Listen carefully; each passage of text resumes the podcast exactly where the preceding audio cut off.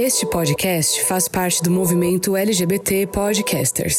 Conheça outros podcasts através da hashtag LGBT Podcasters ou do site www.lgbtpodcasters.com.br.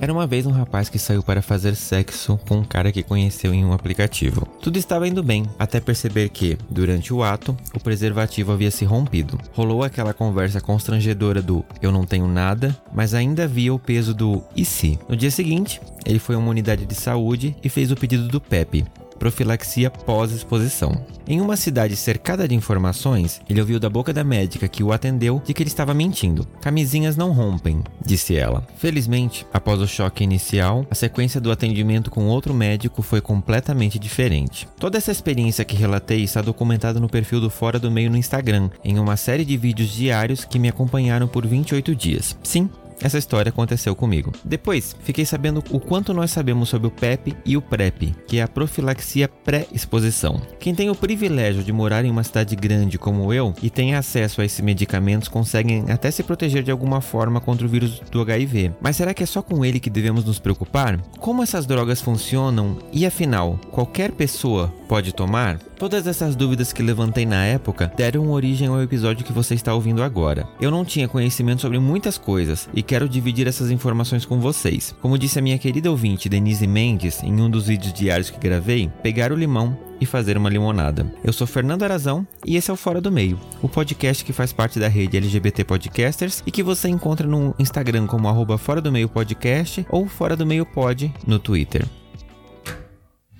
Armário aberto. E para a gente continuar falando desse tema que é tão importante, né, aproveitando agora o mês de dezembro, que é onde as questões relacionadas ao HIV e a prevenção são tão presentes na mídia, eu tenho a honra de receber aqui duas pessoas mega especiais que vão discutir com a gente as questões do cuidado, né, do PrEP e do PEP. Se você não sabe, olha, eu recomendo que você fique com esse episódio até o final porque é um tema de extrema importância. E para a gente começar, convidados, quem são vocês? Conte um pouquinho para os nossos ouvintes. Meu nome é Rico Vasconcelos, eu sou médico médico infectologista e pesquisador lá da Faculdade de Medicina da USP. Eu tenho feito toda a minha trajetória, toda a minha carreira com pesquisa clínica de prevenção de HIV, de PrEP e de vacina de HIV. Acho que eu estava na hora certa, no lugar certo, quando eu comecei a minha carreira como pesquisador, que estávamos bem no comecinho do primeiro grande estudo de PrEP. Foi o IPREX. De lá para cá, eu só fui engatando um no outro. Muito obrigado pelo convite. Imagina, doutor, eu que agradeço. Eu quero mandar um abraço especial pro Dr. Vini Lacerda, né, que é parceiro do Dr. Rico lá no consultório. O... Se você ainda não ouviu esse episódio com o Dr. Vini, gente, eu recomendo que você volte lá no começo e ouça também um episódio super legal. E B,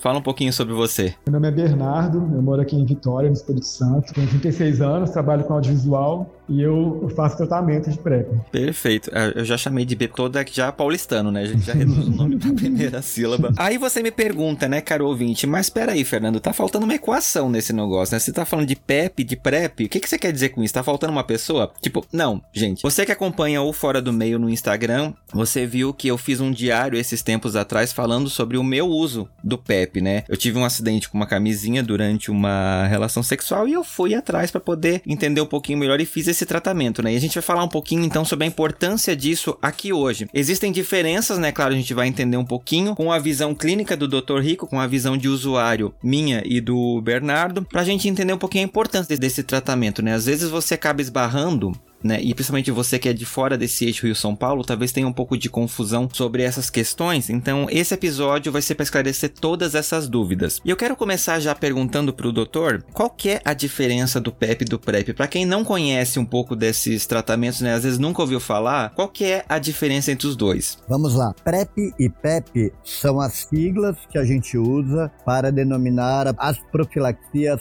pré e pós-exposição e as letras não batem com a sigla de profilaxia pré e profilaxia pós-exposição, porque a gente usa a sigla do inglês, que é Pre-Exposure Prophylaxis e Post-Exposure Prophylaxis. E o que, que é isso? São duas estratégias de prevenção que utilizam medicamentos para diminuir as chances de uma pessoa se infectar por HIV. As duas têm o mesmo princípio, que é o medicamento antirretroviral, ele tem como sua função impedir que o HIV se multiplique. Quando uma pessoa tem esse antirretroviral, esse medicamento no sangue, nas suas mucosas, o HIV, mesmo que consiga entrar numa relação sem camisinha, por exemplo, ele vai entrar um vírusinho ou poucos vírusinhos e ele não vai conseguir se multiplicar e não vai virar um milhão de vírus. Uhum. E ficando com um vírusinho só, a nossa imunidade consegue ir lá e eliminar esse vírus. O que muda da PrEP para PEP é o momento que você coloca o remédio no sangue. Na PrEP, antes da relação acontecer, da relação sexual acontecer, eu já tô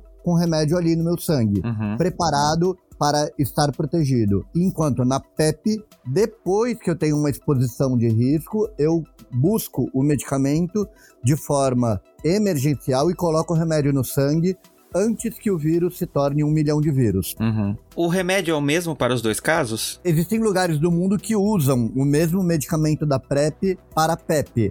Aqui no Brasil a gente não usa. Uhum. Aqui no Brasil a gente usa como PrEP a combinação de dois antirretrovirais, que são o tenofovir e a entricitabina. O nome comercial famoso que as pessoas lembram é o Truvada. E para PEP, dependendo do ano que você está falando, a gente usou um esquema diferente. Desde 2017, a gente está agora em 2021, né? Uhum. Desde 2017, a gente utiliza a combinação de três antirretrovirais que são tenofovir, lamivudina e dolutegravir. Perfeito. Tomei dois comprimidos, é, um deles era a combinação de dois desses, né? E Isso, exatamente. Quando foi que você tomou PEP? faz um mês atrás, mais ou menos. É, então já foi tenolamidolo que você tomou. Sim, exatamente. E é interessante a gente pensar, hoje a gente tem essa oportunidade, né, de ter esse tratamento pré, né, de para prevenir uma possível contaminação através de um acidente com uma camisinha ou realmente, né, de você escolher não usar camisinha, o que não é recomendado, inclusive, né? Existe um perfil muito específico pra gente né, trabalhar essa questão da, da PrEP. E Bernardo, deixa eu perguntar pra você, o que, que te levou a querer procurar esse tratamento, né, de pré-exposição? Olha, nos últimos anos, assim, sei lá, de 2018 para cá, eu fui e voltei nessa decisão algumas vezes. Mas é, quando eu comecei, é, agora em 2021, alguns meses atrás, teve dois fatores, assim. Um que eu fui ser, sei lá, meio que honesto comigo mesmo, né? Que pensava assim, cara, de vez em quando eu não uso camisinha, eu não, eu não passo um ano inteiro sem transar sem camisinha. Então, é, vamos reduzir esse risco, né, meu? Já que eu tô fazendo isso, já que eu não uso camisinha todas as vezes, e esse negócio tá disponível, né? Vamos lá, vamos ver se, se eles dão pra mim, né? E o outro é, é que, assim, sei lá, das vezes que eu desisti de tomar PrEP no passado, sei lá, uma das vezes foi que eu pensava assim, ah, mas eu não pretendo transar sem camisinha, e esse negócio pode ter um custo pro meu fígado e tal, pensando em uma coisa mais individual, assim. Eu acho que até por influência da pandemia de Covid, agora que eu decidi tomar, eu pensei também numa coisa coletiva, que eu pensava assim, gente, num país como o nosso, ter esse remédio assim disponível, né? Uhum. Ainda que não seja para a população em geral, mas está disponível a, a ponto de chegar até mim, né? Eu que não sou trabalhador de sexo, sabe? Que não me expõe tanto. Pô, isso não veio de graça, né? Isso é, é resultado de muita luta, assim. E é uma conquista nossa, né? LGBT. E eu, pô, eu tomando esse negócio, cara, eu não vou ser aquela pessoa que pega HIV e antes de descobrir, passa para outras pessoas. Então é uma coisa de, de contenção mesmo, uma coisa é, coletiva, assim, né, meu? Se, se eu transar com alguém que tem HIV e não sabe ainda, em vez de eu pegar da pessoa e passar Uhum. adiante, É, essa é a experiência que eu tive, né? É, Foi. Depois eu vou até contar no, no decorrer do episódio. Mas eu lembro que quando eu fui fazer os exames no final do tratamento, né? Que eles pedem pra gente refazer o teste rápido e a- até a enfermeira pediu um teste justamente pra ver como estaria meu fígado. Eu tava conversando com a enfermeira que tava tirando meu sangue e ela disse. Eu falei pra ela, né? O, o caso que eu tava falando, né? Sobre o, o dia a dia do tratamento. E ela disse: Que bom que você tá fazendo isso, porque tem muita gente que acaba se expondo vem aqui no posto, pede um teste rápido no dia seguinte à exposição, dá negativo e a pessoa vai embora sem fazer o tratamento, sem nada, porque ela entende que, tipo, pronto, problema resolvido, deu negativo. E o quanto isso é errado, porque se a pessoa se expôs e por acaso se contaminou, não vai ser no dia seguinte que ela vai descobrir, né? Então, eu fiquei muito pensando na importância de a gente falar sobre isso ainda em 2021, porque apesar da gente ter esse medicamento disponível, né, tem muita gente que acaba preferindo não tomar ou acha que tá tudo bem, tipo assim, fiz um teste rápido e tá tudo certo, né? E, Dr. Rico, eu imagino que na sua rotina de consultório isso seja uma grande vertente, tipo assim, você tem que falar às vezes muito essas coisas que são meio óbvias, né? É, não, mas eu adoro quando uma pessoa marca uma consulta Uhum. buscando prevenção. Eu fico muito mais feliz quando alguém marca uma consulta interessado em tomar PrEP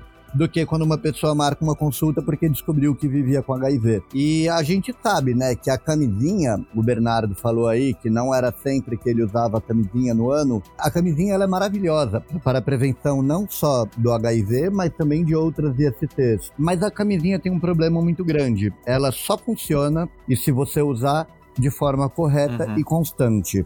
Quando a gente olha para o mundo e avaliamos a maneira como as pessoas na vida real estão usando a camisinha, a gente vê que nunca foram nem nunca serão todas as pessoas da população capazes de usar a camisinha de forma correta e constante. Quem consegue usar está muito bem protegido. Quem não consegue usar, seja porque quando bebe perde a capacidade de gerenciar suas vulnerabilidades, quando está apaixonado acaba transando sem camisinha, quando tá com tesão. Sei lá, a gente tem que reconhecer que é igual uhum. máscara para Covid. Claro que quanto mais você usar, melhor.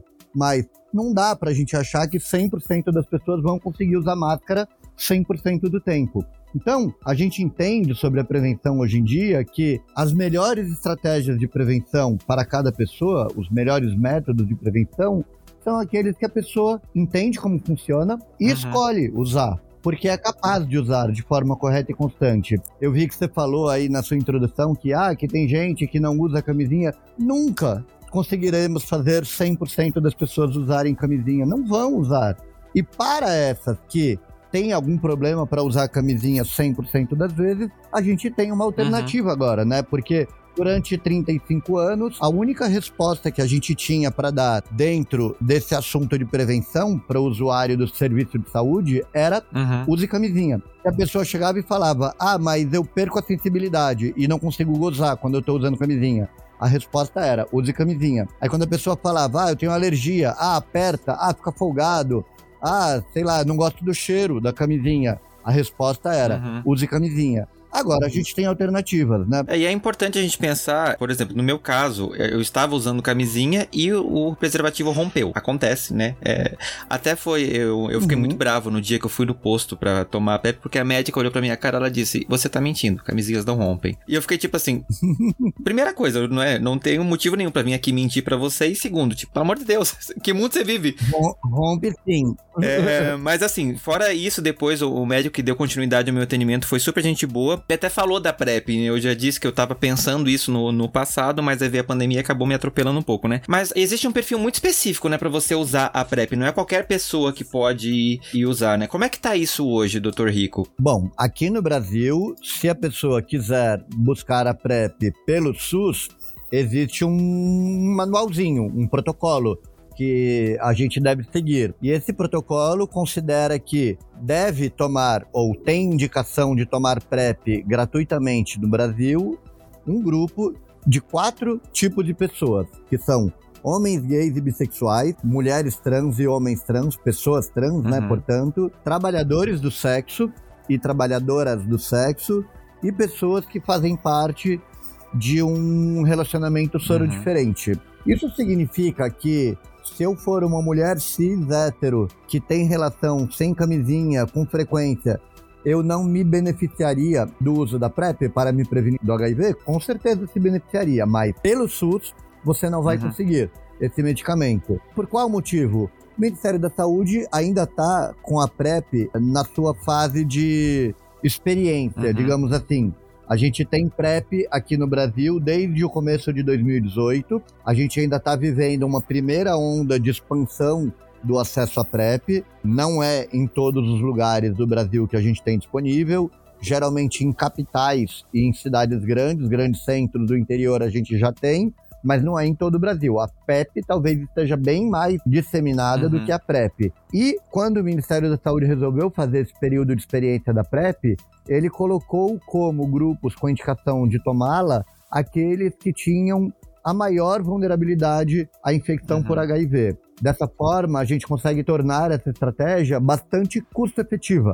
Então, cada real que é gasto com PrEP, na verdade, não está sendo jogado fora. Está sendo um investimento que lá na frente vai fazer com que o Brasil uhum. economize dinheiro. Quando você expande a PrEP para toda a população, para qualquer pessoa que queira tomar, mesmo aquela pessoa que tem uma relação sexual por ano e é com camisinha, ah, mas eu quero tomar PrEP, essa estratégia deixa de ser uhum. custo efetiva para o Brasil. E a gente começa a gastar muito dinheiro para conseguir evitar uma infecção uhum. por HIV, entendeu? Então, qualquer pessoa vulnerável ao HIV se beneficia de usar a PrEP se ela escolher fazer isso. Mas, pelo SUS, gratuitamente, apenas esses quatro uhum. grupos que eu falei. E claro, não basta ser um homem gay, uma pessoa trans, um trabalhador do sexo ou alguém que faz parte de um casal soro diferente para automaticamente a gente já dizer que essa pessoa tem indicação de PrEP existe uma segunda avaliação que diz respeito a como que a pessoa está cuidando da sua prevenção. Se chega um cara lá no ambulatório e fala assim, eu sou gay, eu transo 100% das vezes com camisinha e não tenho problema com isso. Nem quando eu tô bêbado, nem quando eu tô apaixonado, nem quando eu tô com tesão, eu deixo de usar. E até acho que é bom transar com camisinha. Eu tenho pacientes que falam que preferem transar uhum. com camisinha, que não gostam de transar sem camisinha e eu quero tomar PrEP. Aí eu digo para ele, meu amigo, você não precisa. Você já está fazendo a sua prevenção de um jeito bastante uhum. adequado, bastante eficaz. Então, precisa ainda ter algum problema nas estratégias, no uso das estratégias tradicionais de prevenção para que a pessoa tenha indicação de PrEP. Muito bom. E Bernardo, você lembra, faz quanto tempo você começou a tomar, você falou? Foi em maio desse ano. E como é que foi essa sua primeira consulta? Como é que você chegou lá e como é que foi esse processo para você? Conta um pouquinho da sua rotina, de como que tá sendo, né, esse parte do tratamento. Cara, foi uma ótima surpresa, porque assim, nos últimos meses e anos eu ouvi falar muito, inclusive reproduzir por aí, que agora estava muito difícil PrEP, porque com Michel Temer, sabe, reduzindo tanto. Nossa senhora, Bolsonaro vai acabar com esse negócio, quase não tem mais PrEP, agora só mantém os pacientes que já tem. Mas, sei lá, chegou uma hora que eu queria muito, fui lá, né? Vi na internet o endereço e tal, fui. Aí chegou lá, agora não lembro direito se já falei com a médica na mesma hora, se marquei para um outro dia. Mas quando eu encontrei com ela, ela foi me perguntando, né, as perguntas da, do protocolo, né, eu acho que são perguntas que vêm do, do, ministério já. Eu achei que ela ia me falar um outro dia, assim, né. Mas não, ela perguntou, ela, ela já foi e me deu a receita, né, pra ir na farmácia buscar, me explicou tudo certinho. Então foi uma boa surpresa, porque foi quase imediato, assim, sabe? Foi tranquilo, foi rápido, aqui em Vitória, pelo menos. Você tá meses já, né? Como é que é essa rotina? Só para o pessoal de casa que não conhece o tratamento entender como é que ele funciona na prática. Eu tenho que comer um comprimido daqueles por dia. Uhum. E eu não, não tive efeitos colaterais. Eu esqueço de tomar de vez em quando, sabe? Quando eu tô assim em casa, sei lá, eu tomo sempre. Mas eu tive de férias viajando mês passado e teve vários dias que eu esqueci. Eu acho que assim, uns dois ou três dias em um mês, uhum. entendeu? Sei lá, a médica me informou que se eu esqueço mais de um dia em um mês, eu já preciso começar a contar de novo, porque é um detalhe, né? Quando você começa o tratamento, ela falou assim: esse negócio começa a fazer efeito depois de uns sete dias uhum. tomando. E ela falou que se eu esqueço mais de um dia em 30, que eu preciso esperar de novo esses sete dias, enfim. Então, às vezes eu esqueço, sei lá, nesse contexto de férias eu esqueci, entendeu? Em casa eu tô tomando, tomando. É mais fácil quando você tem uma rotina rotina bem estabelecida, né? É. é. a minha estratégia com o, o Pepe foi fazer esse diário em vídeo que deu eu lembrava toda a vida, né? E fazia isso, então deu super certo. E é interessante a gente ver, realmente, assim, não é se você chegar lá só e pegar o medicamento e ir embora pra sua casa, né? Você faz uma série de testes, você faz uma. Um, tem, existe um protocolo mesmo para você receber a medicação, né? E existe também, né, doutor Rico, um, uma coisa que eu tava pesquisando pro episódio, o PrEP sob demanda. O que seria exatamente isso? PrEP sob demanda é uma PrEP que utiliza o mesmo comprimido de tenofovir com entristabina, mas ao invés da pessoa tomar sete dias por semana de forma contínua, a pessoa tomaria apenas quando ela fosse ter alguma exposição com risco de transmissão uhum. do HIV. Existem alguns trabalhos já publicados na literatura médica testando esse esquema de posologia sob demanda com excelentes resultados. Que seria como? A ideia é você colocar o remédio no sangue rapidamente antes da relação uhum. sexual e manter por alguns dias depois da relação sexual esse remédio ali. Então o esquema da sob-demanda pega quatro comprimidos e divide no meio. Coloca dois comprimidos antes da relação sexual, de duas a 24 horas antes da relação sexual, e os dois comprimidos antes são tomados uhum. de uma vez.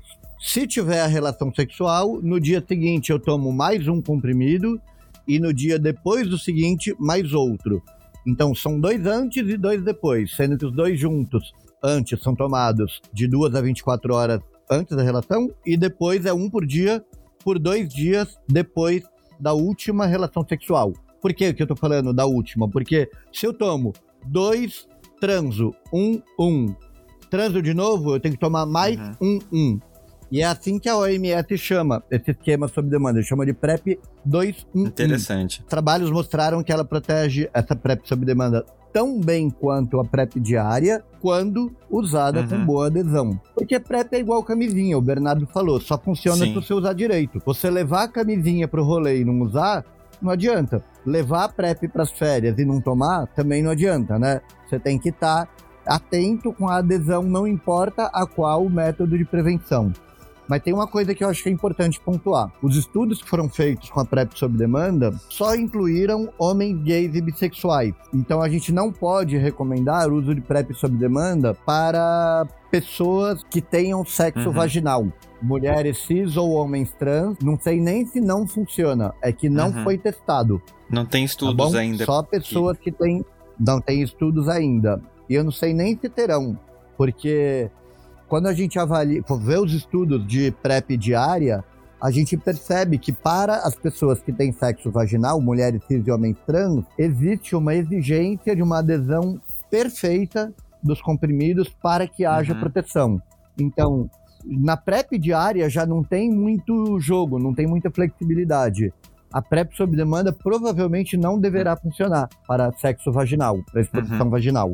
Então é só para homens gays e bissexuais e também foram incluídos mais um número bem pequenininho de mulheres trans nos estudos da PrEP sob demanda, que podem, nas suas relações sexuais anais, usarem a PrEP sob demanda como estratégia de prevenção. Interessante. E, e, é interessante a gente pensar, quando a gente fala do PrEP, né, é uma profilaxia pré-exposição, ou seja, né, eu vou tomar justamente para não correr riscos, mas isso é interessante a gente frisar que a PrEP, ela lida exclusivamente com a questão do HIV, né, ela não trabalha com outras ISTs. E, e tem gente que às vezes acaba tipo assim, ah, tô tomando PrEP, tô protegido de qualquer coisa, né? É importante as pessoas lembrarem que não é assim, né? Com certeza. A PrEP só protege do HIV, assim como a PEP. Aí até tem gente que fala assim: ah, mas a PrEP não é boa, porque só protege do HIV. Eu sempre respondo que proteger do HIV não pode ser chamado de uhum. só. A gente tem uma epidemia de HIV ainda gigante no mundo. Somente no ano passado a gente teve cerca de 1,7 milhão de novos casos de infecção por HIV. Então, encontrar uma maneira de se prevenir do HIV não pode ser chamado de apenas só. É muito bom que proteja uhum. do HIV. E tem outra coisa, Fernando. As outras ISTs todas têm tratamento e cura. A única que não tem é a única uhum. que tem PrEP. E não é à toa. Vale a pena uma pessoa se empenhar para não se infectar por HIV na sua vida. Se pegar sífilis, a gente trata. Se pegar gonorreia, a gente trata. Inclusive, é muito importante para as pessoas que estão em PrEP fazerem todos os exames previstos no protocolo de rastreamento dessas outras ISTs. Porque fazendo a testagem periodicamente, como o Bernardo mesmo falou, se ele pegar alguma coisa, é, no exemplo que ele deu era HIV, mas eu uso o mesmo para outras coisas. Caso ele se infecte com sífilis, ele trata rapidamente e deixa de transmitir uhum. para outras pessoas. Tanto que existem trabalhos que mostram que conforme a gente vai ampliando a proporção de pessoas numa comunidade que estão em PrEP e fazendo essa rotina de rastreamento das outras ISTs e testando quando encontra alguma positiva, você consegue diminuir a circulação das outras ISTs na Sim. comunidade. Então, ainda que a PrEP não proteja das outras ISTs, o esquema de acompanhamento da PrEP é o que a gente tem de melhor para controle delas. Bernardo, você faz exames regularmente, né, como usuário do PrEP, correto? Eu acho que eu fiz duas vezes por enquanto e já solicitaram uma terceira e que eu me lembre, assim, eu não vi é, exame de DST não, até estranhei um pouco, porque o que eu tinha lido é que, é que seria feito, mas eu vi, sei lá, coisa de urina, coisa uhum. de sangue, não sei. Então você peça para o seu profissional da saúde que está te acompanhando para fazer os testes de DST conforme o protocolo do Ministério da Saúde recomenda. Eu tava pensando nisso agora, ouvindo você Sim. falar, eu pensei, hum, quando eu voltar lá, vou perguntar isso para ele. Não, eu tava, quando eu tava pesquisando sobre o PrEP ano passado, porque um amigo meu falou que ele começou a tomar e eu fiquei tipo assim, hum, interessante, deixa eu ir atrás disso. E eu lembro que um dos das recomendações é isso, né? Você faz testagens para ISTs de vez em quando. Eu não lembro exatamente qual é o período, mas tem um período que você tem que voltar lá toda a vida e fazer esses testes, né? De quatro em quatro meses, aqui pelo Ministério da Saúde. Então isso que é importante, né? Porque se você, por acaso, se infecta com algum outro, alguma outra IST, você tem a chance de conseguir voltar e começar a fazer um tratamento imediato, né? E isso acaba diminuindo muito porque você é, é muito melhor porque você consegue ter um controle maior dessa, dessas outras doenças, né? Então automaticamente você vai contribuindo para que isso deixe de acontecer, porque as pessoas ficam sabendo antes, né? Exatamente. E é importante, né, doutor, a gente pensar que usar PrEP, então só reforçando, não te é, isenta de usar camisinha. Quais são os melhores métodos de prevenção para cada pessoa? São aqueles que a pessoa usa que a pessoa consegue usar. O que eu digo é, use camisinha o máximo que você conseguir na sua vida. Se você identificar que não está conseguindo usar em todas as vezes, use PrEP ou PEP, conforme a indicação, e se teste com periodicidade para todas as ISTs. Uhum. É, isso é importante. E, gente, só reforçando, né? SUS faz isso gratuitamente. Você só precisa ir lá e pedir os testes, tá? Mesmo que você ainda não faça uso de PrEP ou PEP, PrEP principalmente, mas vá lá e, e tente ter esse cuidado com você, né? De saber a sua sorologia, como você tá para essas outras ISTs, porque as pessoas não falam. Você pode ter transado com uma pessoa, como a enfermeira falou para mim, que foi lá no outro dia, fez um teste rápido e foi embora para casa e, tipo, é isso. Ela pode ter te infectado, ela nem sabe que ela te infectou. E a gente entrando agora né, nessa questão, beleza, né? Como foi o meu caso? Fui lá, transei, a camisinha rompeu, a camisinha saiu, ou eu simplesmente esqueci de usar a camisinha, fui exposto. O que, que eu faço, né? É importante a gente saber que existe o tratamento da pós-exposição, né? Que é o PEP. Um outro tratamento que ele é um pouquinho mais duro, digamos, né? São 28 dias que você tem que ter um cuidado extremo, né, de tomar as medicações. Eu contei um pouquinho na abertura do episódio como foi a minha experiência, né? Tem o diário lá no Instagram do Fora do Meio, no IGTV. Todo dia eu tô falando lá como foi o dia e, gente, de verdade, assim, foi. O, o, primeiro dia foi péssimo, porque, né, assim, só voltando, o médico me passou umas injeções para outras ISTs, além do PrEP, né? E assim, foram duas injeções de Bezentacil que eu não recomendo para ninguém. Nossa, eu, eu fiquei, o pessoal do trabalho ficou brincando assim, parecia que eu tinha encontrado o Latrel das branquelas, se é que vocês me entendem. Mas, então, vamos falar um pouquinho, doutor. Beleza, fui exposto. Por que eu tenho que procurar a PEP com urgência? porque você tem aquela janela de oportunidade para usar a PEP, que é aquele tempo que demora para o HIVzinho que entrou na minha mucosa se multiplicar e virar um milhão de vírusinhos. A PEP ela pode ser iniciada em até 72 horas da exposição de risco que a pessoa teve. E quanto antes ela chega, melhor é. Passando de 72 horas, o uso da PEP começa a não funcionar mais para reduzir a, o risco de infecção por HIV. 72 horas é bastante tempo, né? Então, se eu transei sem camisinha na sexta-feira à noite, sexta, sábado à noite, domingo à noite, eu tenho até segunda à noite para ir buscar algum lugar que atenda PEP no meu município. Como que eu descubro aonde tem PEP perto de onde eu moro? Entre no site do Ministério da Saúde, que é o www.aids.com www.gov.br barra PEP. PEP. Exatamente. E uma recomendação minha, gente, não deixe para ir nas 70 horas, tá faltando duas horas. Por favor, vá o quanto antes, porque demora tá? Eu lembro que quando eu fui, a, eu passei na triagem e o rapaz falou, tipo assim, ó, beleza, o seu caso, né, não é de emergência, então você vai ter que esperar aguardar toda essa galera ser atendida primeiro. Demora, tá? então não deixe pra última hora. E uma coisa que eu achei interessante, e depois conversando com outras pessoas que tomaram o PEP, elas falaram, tipo, foi interessante o seu médico te querer fazer testes e te dar essa prevenção para outras ISTs, porque eu tomei três injeções no dia, eu não lembro exatamente quais foram, eu lembro das duas de Bezetacil porque é inesquecível, mas assim, é que não é só o HIV, né? É interessante as pessoas pedirem, eu não sei se pode pedir um, essa prevenção, esse, já essas, esses remédios para outras ISTs. É bom, pelo protocolo de PEP do Ministério da Saúde, não é recomendado a pessoa tomar já o tratamento para as outras ISTs.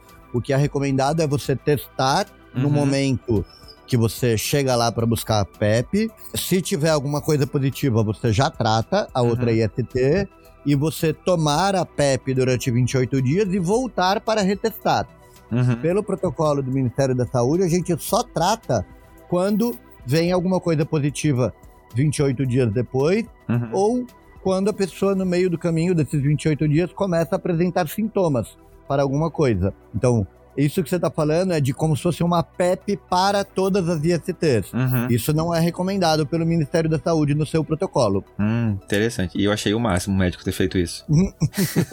Bom, foi interessante assim. Eu, eu nunca tinha parado pra pensar sobre isso, assim, foi uma questão, é, sabe? Eu simplesmente fui lá e eles me passaram toda essa parte, eu só segui o tratamento. E isso, né? Eu criei estratégias pra poder religiosamente manter o, a medicação, né? Então eu fui fazer esses, esses vídeos, que daí todo dia à noite eu lembrava, ops, vou tomar o remédio enquanto estou fazendo o vídeo. É, é porque assim, é importante quando a pessoa começa o tratamento com o PEP, ela não interromper, né? Porque justamente você tá lidando ali com uma possibilidade e o interromper pode botar tudo abaixo, né? Exatamente. Da mesma maneira que a camisinha e que a PrEP, se você estiver usando PEP, a adesão a ela é fundamental para que ela funcione. E o Bernardo falou uma coisa que é, é um dos pontos que eu quero puxar. Com o PEP, eu tive alguns efeitos colaterais, enjoo, principalmente. Se mulheres grávidas ficam assim no começo da gestação, gente, eu não recomendo. Não tenham filhos, porque, nossa, é horrível. Assim, eu passei umas duas semanas enjoando muito de manhã. Bernardo, uma PrEP, você teve alguma vez que você ficou, tipo, teve algum efeito colateral ou realmente você não teve nada? Ou o que, que eles falam que você pode ter, inclusive? Olha, eu não tive nada até agora. Que eu me lembre, me disseram que na primeira quinzena, assim, tinha mais chance de eu ter diarreia. Provavelmente outras coisas, mas eu só lembro desse mesmo. Não, tá falando que qualquer antirretroviral que a pessoa vá tomar, ou na verdade qualquer medicação contínua que a pessoa vá tomar, ela pode, numa parte das pessoas, causar um enjoo, alteração no, no hábito intestinal, refluxo, azia, no início do seu tratamento. Isso é como se o corpo estivesse se acostumando com o medicamento novo que você está tomando. Antidepressivo, antihipertensivo, medicamento de diabetes também podem causar alguns efeitos colaterais gastrointestinais leves e autolimitados. Não é esse o efeito colateral que nos preocupa quando a gente pensa na PrEP. O efeito colateral que nos preocupa é uma alteração renal que pode acontecer numa pequena parte das pessoas que tomam a PrEP, que não tem nenhum sintoma. A pessoa não vai falar assim, ah, eu tô com dor no, no rim, dor, o xixi tá ardendo. Não. É, a pessoa não sente nada e começa a ter essa intoxicação do rim e isso deve ser rastreado nos exames de rotina que são feitos no acompanhamento da PrEP. E ainda que seja raro, menos de 1% das pessoas têm essa alteração. Se ela for identificada, quando a gente interrompe a PrEP, ela é completamente reversível. Então, tomar PrEP é fazer exames e acompanhamento. Não recomendo que a pessoa tome para sempre a PrEP sem passar no médico, sem fazer exame, porque ela pode ser essa que está ali no menos de 1% que tem essa alteração renal. Em relação ao fígado, muitas pessoas têm essa preocupação, né? Ah, é por que, uhum. que você vai tomar PrEP? Você vai sobrecarregar o seu fígado? Não, a PrEP nem passa pelo fígado, não faz nada com o fígado. A questão que nos preocupa é renal, como eu falei. E o PEP, ele tem alguma relação? Porque eu lembro que no dia seguinte que eu fui fazer lá, que, o que que aconteceu? O médico disse, ó, eu vou te passar a medicação, você já marca um retorno para daqui a 30 dias e marca um novo retorno daqui a 60 dias para você refazer os Isso. testes. E eu lembro que quando eu falei com a enfermeira, ela me disse, ah, já vamos pedir aqui um exame do seu fígado, porque geralmente ela pode pesar. Isso faz sentido? Não. Não precisa. Não, nenhum sentido. Pensa que o esquema que a gente usa na PEP, tenofovir, lamivudina e dolutegravir, uhum. que foi o que você tomou, é o esquema de tratamento do HIV de quem uhum. vive com esse vírus já. E a gente sabe que é muito bem tolerado. A gente não precisa ficar fazendo exame do fígado toda hora em quem está tratando o HIV. Então, não, acho Sim. que é um pouco de mito que existe em relação à PEP. Perfeito, porque eu pensei, tipo assim, nossa, mas assim, eu entendi que é um remédio forte, né? E os enjoos, gente, de verdade, assim, não foi nada, nossa, passei o dia inteiro enjoado, assim, foi uma coisa muito. Eu não sei se tem relação, mas vamos supor, eu tomava o remédio à noite por volta de umas 10 horas. De manhã eu ficava enjoado, mas era uma coisa assim de uma janela, sei lá, entre 8 e 10. Às 11 já tava perfeito. E foi assim pelos 28 dias ou foi no começo? Na primeira semana eu não senti nada, na segunda semana semana que eu comecei a ter diariamente e na terceira semana já começou a diminuir. Daí eu tinha passava dois dias sem, tinha um dia que tinha tava com enjoo, mas assim foi muito leve. E no final do tratamento, Se você continuasse, continuasse, continuasse um, dois, três meses, Sumir. ia sumir, ia desaparecer E- tudo. É. Exatamente. Foi assim, só. Foi num período muito específico que eu tive. E assim, de verdade, não foi nada que atrapalhou, que, que coisa assim. É, é desconfortável porque enjoo não é uma coisa confortável, né? Mas fora isso, assim, não, não deixo. É recomendado que você deixe de fazer por causa de enjoo ou qualquer efeito colateral. É importante, e eu falo isso muito nos vídeos, gente. É importante você se cuidar. Porque se houve uma exposição, o enjoo é o menor dos seus problemas. Tem remédio pra isso. E falando um pouquinho, né, então, qual que é a diferença da. O, como a medicação age diferente, então, no caso do PrEP e do PEP? Porque são duas medicações diferentes, pelo que eu entendi, correto? São dois esquemas diferentes de medicação que têm o mesmo objetivo: impedir a replicação do HIV. Um deles é mais forte que o outro, de fato, ou não? Acho que ele é forte ou fraco com o HIV, com a gente Uhum. não. Mas veja que na PrEP a gente usa o esquema com duas drogas, enquanto na PEP você usa o esquema com três drogas. Por que, que a gente usa três drogas na PEP? Porque você está correndo contra o tempo. Sim. O HIV pode já ter entrado no seu corpo e você precisa rapidamente botar o remédio no sangue e impedir que ele se multiplique e vire um milhão de Uhum. vírus. Nesse aspecto que a gente muda a, a compreensão de o que, que deve ser feito na PEP e na PrEP. Não que um remédio faz mal e o outro não faz. O remédio é forte pro HIV. Perfeito, que é o objetivo, né? E Bernardo, conta pra gente um pouquinho. Você já teve alguma, algum vínculo com o PEP, com o tratamento pós-exposição, ou não? Você já partiu direto pro PEP? Não, eu nunca usei PEP, não. Nunca, nunca procurei. Eu toda vez, eu, sei lá, todas as vezes que eu transei sem camisinha, assim, eu acho que pouquíssimas vezes, talvez nenhuma vez, é poucas vezes a camisinha rompeu, sabe? Às vezes que eu me expus, foi porque eu transei sem camisinha. E eu sempre apostava que ia dar negativo de novo o próximo exame, entendeu? Vou dizer que eu tinha certeza, ah, com certeza não pegou nada. Eu assim, hum, será que vai dar negativo de novo? Tomara, né? Mas aposto que sim. né? Na maioria das vezes eu perguntava pra pessoa, às vezes a pessoa tomava PrEP, né? Me dizia. Então, eu nunca, nunca procurei PrEP. Sim, sim, é. Rola essa, essa conversa pós do aí, e aí. Mas é, eu, eu- já aconteceu algumas vezes comigo também, e assim, né? Eu não vou ser hipócrita dizer que eu nunca fiz, porque já fiz isso. E eu ficava muito com essa sensação, tipo assim, depois, nossa, e eu fiz, e agora o que, que eu faço? Não sei o que, mas eu lá acabava abrindo mão. Dessa vez, eu não sei exatamente porquê, mas eu pensei, não, deixa eu procurar isso, porque eu não sei se foi porque hoje eu tenho um pouco mais de informação do que eu tinha na época, etc. Mas é, é importante, eu quis muito fazer esse episódio pra dividir um pouco e, e falar pras pessoas, né? Existe esse tratamento, porque nem todo mundo às vezes sabe, né? A gente aqui, Rio, São Paulo, é muito fácil, né? A gente, a gente fala disso o tempo todo. Você vai no Minhocão, você tem lá a, a parte do, do PrEP. Pega um estado de interior, não é bem assim, né? E, e todos eles têm essa oportunidade de você ter o, o tratamento, né, doutor Rico? Ou tem algum estado hoje em dia que não tem? Não, todos os estados já têm serviços que oferecem PrEP e PEP. Então não tem motivos pra se aconteceu com você, você não ir atrás de um tratamento, não, ou até antes, né? Até antes procurar o PEP. E, e como que funciona? É, hoje em dia os estudos eles apontam o tratamento com que eficácia? Dá pra dizer, olha, estou imune, estou blindado? Não, a gente sabe que a proteção é muito, muito boa e a chance dessas estratégias falharem é muito, muito baixa. A gente fala que usar a PrEP ou usar a PEP com boa adesão reduz em mais de 99% as chances do HIV se Uhum. transmitir. Existe gente, então, que tomando PrEP se infectou com HIV? Existe. Existem mais ou menos umas 10 pessoas no mundo já que, tomando PrEP direitinho, se infectaram por HIV. O que aconteceu, para explicar essa infecção, é que o HIV que infectou elas era um vírus resistente aos medicamentos usados Uhum. na PrEP, né? Então, assim, 10 pessoas em mais de 1,3 milhão de pessoas que tomam PrEP no mundo, a chance da PrEP falhar é Uhum. pequenininha. É parecida com a chance da pílula anticoncepcional falhar e uma mulher Uhum. cis engravidar. Então, não é nessa situação rara que a gente tem que ficar pensando. A gente tem que pensar em tomar o comprimido direito, usar a camisinha direito, usar a PEP direito, encontrar a, a ferramenta de prevenção que consegue usar. Essa é a chave do raciocínio, né? É, a gente não pode pensar, é a mesma coisa que a galera, ah, eu não vou tomar vacina porque ela pode falhar. Tipo, sei lá, tem gente que. A gente acaba escutando muito isso, né? Infelizmente. A gente. Eu, eu vi e eu quis gorfar de verdade a galera falando, tipo assim, ah, porque, sei lá, o Tarcísio Meira tomou Coronavax e morreu de Covid. Tipo, gente, os estudos preveem esse tipo de situação, né? N não existe nada que vá ser 100% eficaz no mundo. No mundo.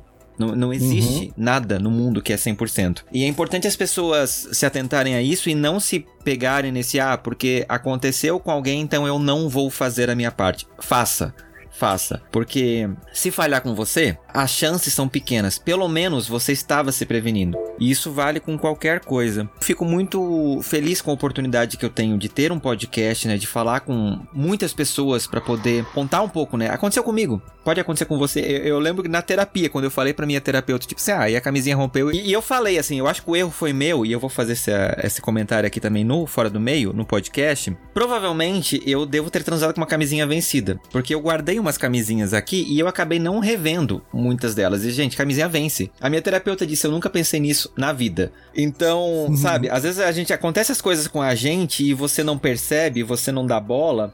E quando alguém acontece com alguém próximo de você, você vai, opa, deixa eu ver isso aqui. Então, essa é a oportunidade que eu, que eu tenho, é de dividir um pouco isso com vocês, ouvintes, para vocês se ligarem que pode acontecer. Às vezes, né, é, eu queria muito poder ter tirado uma foto da camisinha rompida e ter levado pra médica. Eu tava mentindo, mas problema dela. Então, é, esse episódio, ele é um episódio que faz um mais do que contar para vocês que existe. Tipo assim, é, existe e tá disponível para você. Então, se porventura acontecer com você ou antes ou depois, vá atrás tá? O SUS tá aí para isso. E que bom que a gente tem esses programas no Brasil, né? Que bom que a gente tem pesquisadores que chegaram nesse nível que a gente consegue hoje prevenir uma, uma doença que matou tanta gente bacana, né? Tanta gente importante que a gente luta desde os anos 80, né? Hoje a gente tem felizmente boas notícias, né? Bo a gente está desenvolvendo uma vacina. Isso é sensacional pensar que a gente passou tanto tempo lutando e era uma batalha que a gente não fazia ideia se um dia ia vencer. E pra gente já partir pro encerramento, então eu quero perguntar para vocês, né, com as duas visões diferentes, né, de um médico e de um usuário, o que, que vocês consideram da importância de procurar um tratamento sendo que ele existe, né? Como que vocês, que conselho vocês dão pra galera que tá ouvindo e tá pensando, putz, será que eu devo mesmo ir atrás? Acho que o conselho que eu daria era se informe sobre esse assunto, porque já faz tempo que a gente saiu do imperialismo do látex, daquela monotonia do uso e camisinha. E pode ser que você se beneficie de alguma dessas novas estratégias de prevenção. É, escutando o Dr. Rico hoje mesmo aqui, sei lá, o que eu teria a dizer é recomendar muito que as pessoas vão atrás e usem assim, a recomendação dele de busca informação. Acho que é melhor, né? A pessoa busca informação, ver o que, que você acha. Mas, assim, para além disso, eu recomendo muito usar, por causa daquilo que eu falei mais cedo, né? De você estar tá se protegendo, protegendo os outros e ouvindo o doutor hoje, meu, sabendo que é um negócio que realmente vai, vai pegar o seu rim, assim, para algumas pessoas, sabe? Chance pequena, o negócio provavelmente não vai ter problema nenhum. Acho que todo mundo só tem a ganhar. Sim, e não adianta a pessoa dizer, tipo assim, ah, eu não vou tomar porque afeta meu rim e continuar tomando refrigerante, né, meu bem? Então. é, doutor Rico, eu acabei de lembrar de uma pergunta. Muito bem, vamos supor, eu sou um homem gay e eu não gosto de usar camisinha. Eu posso transar sem camisinha e no posto no dia seguinte tomar o PEP Aí eu faço o tratamento, no mês seguinte eu faço a mesma coisa e eu vou tomando o PEP ciclicamente? Emendar uma PEP na outra, você diz, né? Isso. Pode, não, não tem nenhum problema, você vai estar muito bem protegido. Eu apenas recomendo que você, se quiser fazer isso, migre para PrEP, porque é mais fácil, você não precisa ir de mês em mês. Você vai de quatro em quatro meses, não precisa tomar dois comprimidos por dia, você toma um comprimido só, mas não tem nenhum prejuízo da pessoa ficar emendando uma PEP na outra, não. A vantagem é só que você economiza tempo, né? É, você não precisa ficar indo toda hora no posto uhum. de saúde, de emergência, pegando fila. Não, você vai na, na, data agendada de quatro em quatro meses, é muito mais cômodo. Só vantagens. É. Perfeito. Não, mas é que eu queria dizer é que eu já vi assim. Eu acho que na verdade eu vi uma vez só na internet, não é uma coisa que eu vi várias pessoas, não, mas eu já vi pelo menos essa uma vez na internet, homens gays falando do PrEP no mesmo tom assim que a Igreja Católica e entidades conservadoras assim falam ou falavam de camisinha, sabe? Uhum. Como se fosse uma coisa assim, né, né sem vergonha, quer transar sem camisinha, fica tomando esse negócio como se fosse uma coisa, faz uma, faz uma coisa moral, né? Como Sim. aquele estigma que se tem de IST, né, que que, que, ainda tem, né? Infelizmente, a gente, apesar né, de sermos parte de uma comunidade rejeitada pela religião, a sociedade é tão pautada, por isso que a gente fica com isso intrínseco na gente, né? A gente só reproduz esse tipo de comportamento e acaba falando esse tipo de coisa. De, de verdade, assim, eu, como pessoa física, não como host desse podcast, mas se você me perguntasse alguma vez, Fernando, você acharia que pode acontecer com você?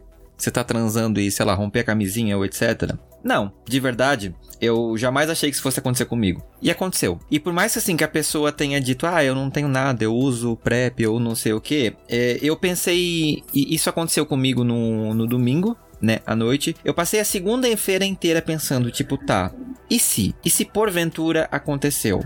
E se porventura essa pessoa não foi sincera? Ou ela não precisa me falar se ela tem HIV, né? É, existe toda uma proteção que ela não precisa me dizer. E eu pensei, se eu for atrás, eu vou estar tá cuidando de mim. Então, eu acho que esse é o ponto que a gente tem que pensar. Quando você vai e adere a um tratamento que existe já e que é de graça, e que pode ajudar não só você, mas evitar a disseminação né, de outras doenças, de outras ISTs, é, de outros vírus e até a gente conseguir talvez um dia pensar em não isso não ser um problema de saúde pública como é hoje, é por que não?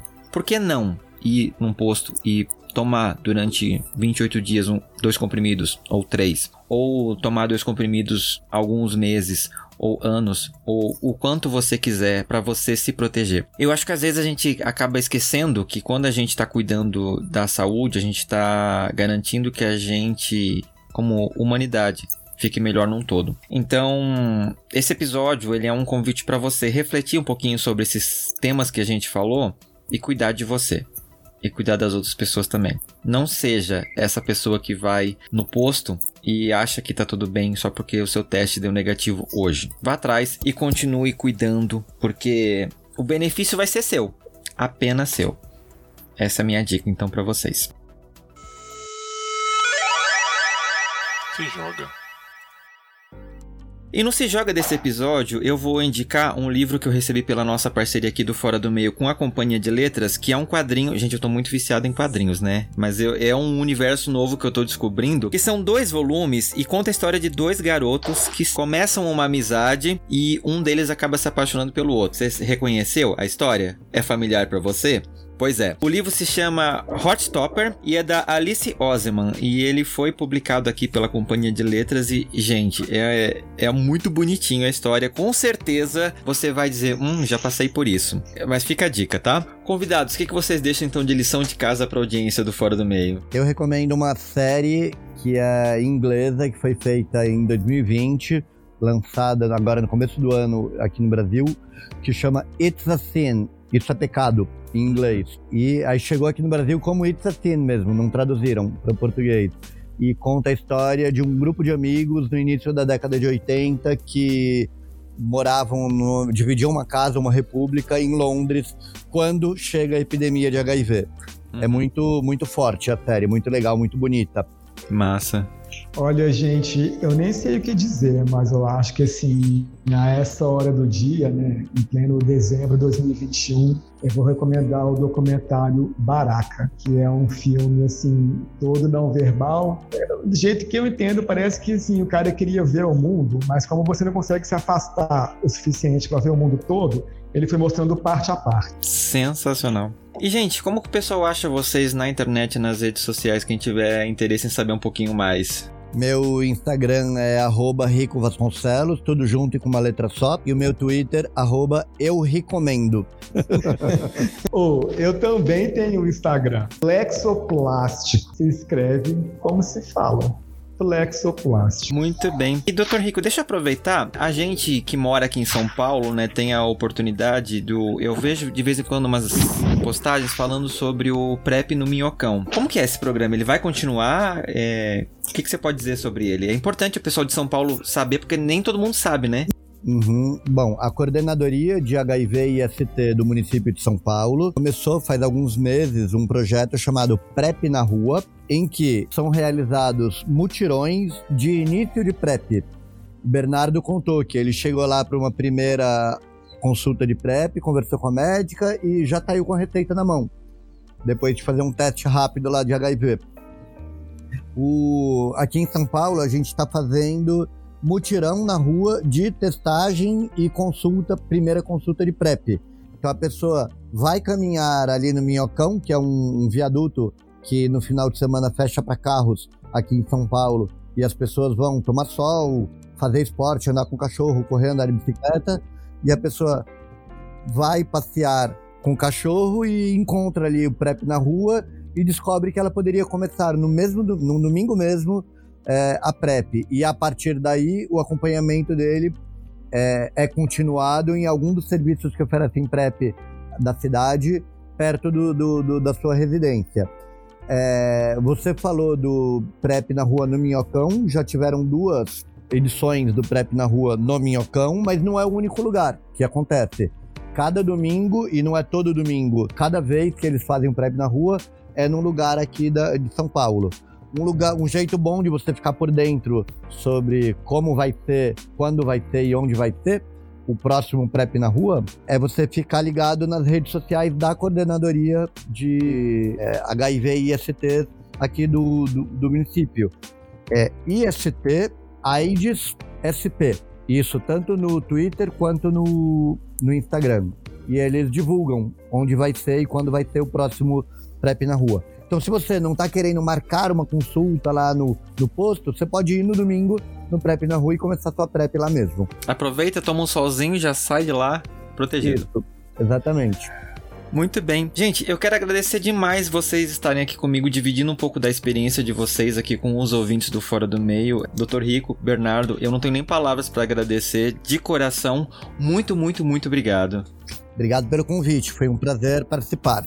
É, muito bom. E antes de encerrar esse episódio, eu quero convidar você que está me ouvindo a dar uma olhadinha aqui embaixo. Na descrição do episódio tem alguns links que são muito importantes. O primeiro deles é, claro, a pesquisa do perfil do ouvinte, que está rolando nessa segunda metade de 2021. Eu te convido lá a preencher e me ajudar a conhecer um pouquinho quem é você que está aí do outro lado do fone de ouvido. Tem também o link da nossa newsletter que a gente lançou para falar de alguns temas que podem não entrar aqui no podcast, né? Mas é uma forma da gente poder interagir um pouquinho mais né, de outras formas. E esse episódio existe graças ao apoio do Anderson da Silva, da Denise Mendes, que são os patrocinadores desse podcast. E se você, como eles, gosta muito do trabalho que eu faço e quer ajudar também a manter esse podcast vivo, eu te convido a dar uma olhadinha aqui na descrição ou no nosso site no www.foradomeio.com.br. No link Contribua, você tem acesso aos planos de assinatura do Fora do Meio. São valores a partir de um real e com um realzinho por mês você me ajuda a fazer esse podcast podcast cada vez melhor.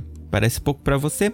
Mas se cada um de vocês me der um real, vocês não sabem a diferença que faz. E o fim do ano tá chegando e eu já tô aqui nos preparativos para a próxima temporada e eu quero convidar você que me escuta a contribuir com sugestões de pautas, você pode mandar no fora do meio podcast gmail.com ou nas nossas redes sociais, no arroba fora do meio podcast no Instagram ou fora do meio pod no Twitter. E eu quero convidar você a participar de um episódio do Fora do Meio. Sim, ano que vem nós faremos três anos e como é uma tradição aqui nesse podcast, eu quero fazer um episódio com ouvintes de novo porque eu acho muito rico essa experiência de ouvir vocês contando as histórias de vocês. Então, se você tem interesse em participar desse episódio especial do Fora do Meio, manda uma mensagem para mim ou no Instagram, ou nas nossas redes sociais, ou no nosso site, tem uma área lá que você pode mandar uma mensagem, ou diretamente no nosso e-mail fora do meio podcast@gmail.com. Vem fazer parte desse episódio especial e celebrar comigo três anos desse podcast. Então é isso. Eu quero convidar vocês a gente voltar aqui no Fora do Meio em mais um episódio episódio daqui a 15 dias. Gente, muito obrigado. Tchau, tchau, pessoal. Se cuidem. É, pô, foi um prazer. Obrigado por nos receber.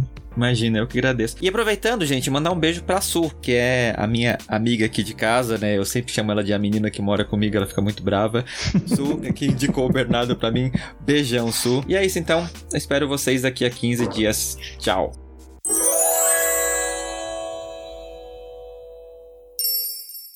Este podcast faz parte da Podcast. Conheça os demais programas da rede acessando podcast.com.br.